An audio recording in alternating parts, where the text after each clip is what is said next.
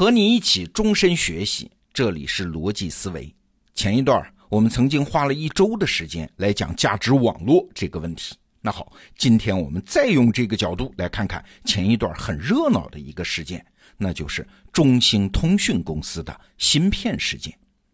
这几个月啊，中兴公司那是不容易啊，做了一把生死存亡的过山车。美国政府一度威胁吗？要不卖芯片给他吗？虽然现在警报解除了，但是这件事儿还是提醒咱们中国人，我们的经济发展原来是有很大一块是建立在美国人提供的那个技术基础上的。一旦美国人发个狠，对我们中国人不善意，他要把这个基础抽掉，那像中兴公司这样一年那可是一千多亿销售额的公司啊，万丈高楼也能说塌就塌。那如果美国人一发狠，要把全部中国公司的这个基础都抽掉，那岂不是要造成不可设想的损失啊？好，意识到这个问题之后，很多舆论自然也就给出了答案：中国人应该下狠心研发自己的芯片，要不计一切代价的投入。那这种舆论呢，当然就带有很多情绪化的色彩啊。我们得到 APP 里面有两位老师对这种观点进行了回应。第一位啊是吴军老师，他在谷歌方法论专栏里面说了这么一段话：一些人呢认为我们只要砸钱，有中国这么大的市场，就一定能够搞出通用的芯片。讲这种话的人，一是无知，二是小瞧了我们国家的领导人呐。他们今天能想到的，很多年前我们国家的主管领导早就想到了。吴军老师这么说，那可不是猜想啊！当年确实就有国家主管部门的领导问过吴军老师的弟弟吴子宁博士。吴子宁博士是谁啊？是当时世界上最大的半导体公司之一美满电子的 CTO。这吴子宁博士就跟领导讲了，要做一款通用芯片所需要的各种技术和市场环境。哎，领导一听就明白了，为什么短时间内中国不具备这些条件。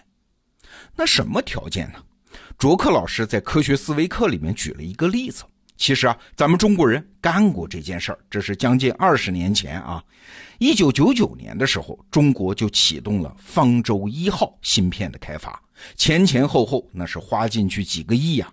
到二零一一年的时候，就不得不下马，这个工程搞不下去。那为什么搞不下去呢？哎，技术难度大只是一个方面的原因。更重要的是，没有相关的软件配套嘛？你想啊，即使芯片有了，没有软件就没人用，那没人用就没法进步啊！这可不只是中国公司啊，像什么 IBM 啊、英特尔啊等等这个领域的巨头也经历过类似的失败。一款芯片开发出来没有配套软件就没法用，结果就失败，跟你的技术难度没关系。哎，这下你就明白了。所谓的芯片，它不只是做一块集成电路那么简单啊，它本质上是要造就一个产业网络。难的不是芯片技术本身，而是再造一个网络。就好比微信啊，你今天就算是研发了一款软件，技术上比微信还好，那你也挑战不了微信。为啥？因为微信的本质它不是一个互联网上手机上的产品，它是一个人群网络。这个网络迁移不过来，你光有核心产品是没有用的。好，带着这个价值网络的视角，我们再来看中兴的芯片事件，很多问题的答案就不一样了。首先，咱们中国自主研发芯片，那实际上是一个什么任务呢？哎，实际上是绕过所有现有的芯片专利，自己打造 CPU，而且还要自己打造开发平台，还要设计出可用的操作系统和基本的软件，还要求整个系统全部运作起来之后的水平，能够跟现在全世界整个芯片行业和软件行业的水平是大致相当的。啊，也就是说，要把从英特尔到微软到其他大型软件公司的活全部重新干一遍，这是要复制粘贴一整个时代啊！嘿嘿，干这件事儿成功的概率也太低了嘛，这不是一个钱的事儿。那你说咋办呢？难道就由着美国人卡我们的脖子吗？哎，还是回到价值网络这个视角。你会发现，美国人真要发狠，断掉中国的芯片供应，这个危险啊，其实没有看起来的那么大。为啥呢？就是因为我们今天这个视角啊，价值网络啊，因为芯片产业是一个全球性的网络，中国只是其中非常重要的节点而已啊。美国人要断掉中国的芯片供应，本质上不是毁掉中国经济啊，而是要毁掉全世界的经济啊。而美国人自己也在这个网络中，覆巢之下没有完卵嘛，美国人的日子也不会好过的。我们看到的数字啊，全世界百分之五十四的芯片都是出口到中国，那每年这是多大一笔生意啊？两千多亿美元的贸易额。所以芯片是中国的第一大进口商品，你想过没有？它是超过了石油啊，或者是铁矿砂啊，其他的大宗商品的。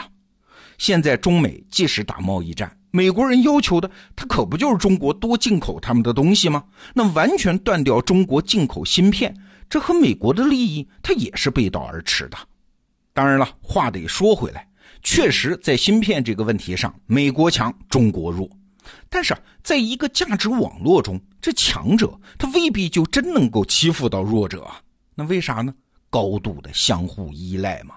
我们得明白价值网络博弈的这个基本规律。打个不恰当的比方啊，比如说在雇佣市场里面，一般来说是雇主强势，被雇佣者。是弱势，但是如果是高度互相依赖的雇佣关系，哎，这个强弱势的关系就反过来了。我举个例子啊，城里的中产阶级雇佣保姆，那表面上看，一个有钱，一个缺钱，一个是雇主，一个是雇员，但是谁是弱势呢？哎，这还真不好说。如果是对这个保姆依赖性非常强的家庭，是雇主弱势啊。保姆可以辞了这份工，再找一份工，收入波动没有那么大。而雇主呢，一旦失去这个保姆，他的生活秩序瞬间就垮了，他们是受不了的呀。有人可能会说啊，那万一美国人发疯，他就是要这么干呢？他宁愿自损一千，也要伤中国的八百。所以啊，我们还是应该研发自己的芯片，电子产业的产业链，我们要全部掌握在中国人自己手里，这样我们安全一点。但是啊，回到价值网络的视角，你就知道这对中国人来说也不划算。为啥呢？因为从中国人的角度看，我们做成自己的芯片，这是把美国人从这个网络里面踢开了。但是同样一件事儿，你站在美国人的角度看，这是中国人把自己从全球芯片产业的网络里面隔离了呀。网络是相互的呀。你就想啊，现在我们是担心美国人不卖芯片给我们。那如果这些产业链都是中国自己的，美国人更有理由不买我们全部的电子产品啊！那个时候他们的损失比现在不卖给我们芯片还要小。那我们研发出来的芯片可就真是只能中国人自个儿用了，美国人搞一摊子，中国人搞一摊子，全部是完备的产业链。哎，这对中国人来说损失了什么？我们损失了掌控全球电子产业价值网络的未来可能性。中国那是个大国啊，它必须有全球雄心呐。关起门来单搞一摊，那是不划算的呀。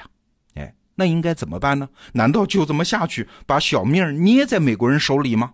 当然不是啊，还是回到我们今天的这个主题视角，叫价值网络。网络博弈是有网络博弈的玩法的呀。简单来说啊，就是作为一个弱者，我们要跟强者在一个网络里面博弈，主要是两步。第一，加入它，增强这个网络对自己的依赖性；第二，等待大转型的机遇，弯道超车。我们先说第一步啊，网络博弈最大的好处就是你是强势节点，但是我没必要强行替代你啊，但是我们可以营造你对我的依赖性啊。怎么营造啊？就是多参与啊，参与多了，网络就必然要分配给我们发言权。事实上，中国这四十年的发展就是这么过来的嘛。四十年前，我们主动加入全球经济网络，参与的越多，话语权就越大。现在中国的产业再危险，比四十年前、三十年前的状态，那总要好得多吧？当然了，依赖性本身并不值得依赖，翻身的机会不在于关起门来奋发图强，而是啥？就是我们刚才讲的第二点，抓住产业转型的特定机会。比如说，从 PC 机时代到智能手机时代，原来的芯片大鳄英特尔就很容易被甩出去啊。但是原来产业网络里的高通，像这样的公司就有了崛起的机会。哎，短短几年后啊，你看现在人工智能时代又来了，咱们华人的创业者黄仁勋的英伟达，他们的 GPU 就又迎来了一波机会啊！事实上，中国的华为公司这些年就是这么干的。现在华为已经可以位列全球第七大芯片设计公司。你看，产业转型的机会啊，其实比我们想象的要多得多，来的要快得多。但是，所有这些机会都是给原来就在网络里的企业的，自我隔离者是没有机会的。好，总结一下啊，无论我们刚开始多么弱小，和一个网络里的强者博弈的方法就是加入他，帮助他，成为他当中重要的一部分，营造他对你的依赖性。然后等待外部环境转型的机会，然后再试图拿到掌控权。哎，国家如此，企业如此，个人也是如此，都是这一套博弈的逻辑。好，今天这个话题就聊到这儿，逻辑思维，明天见。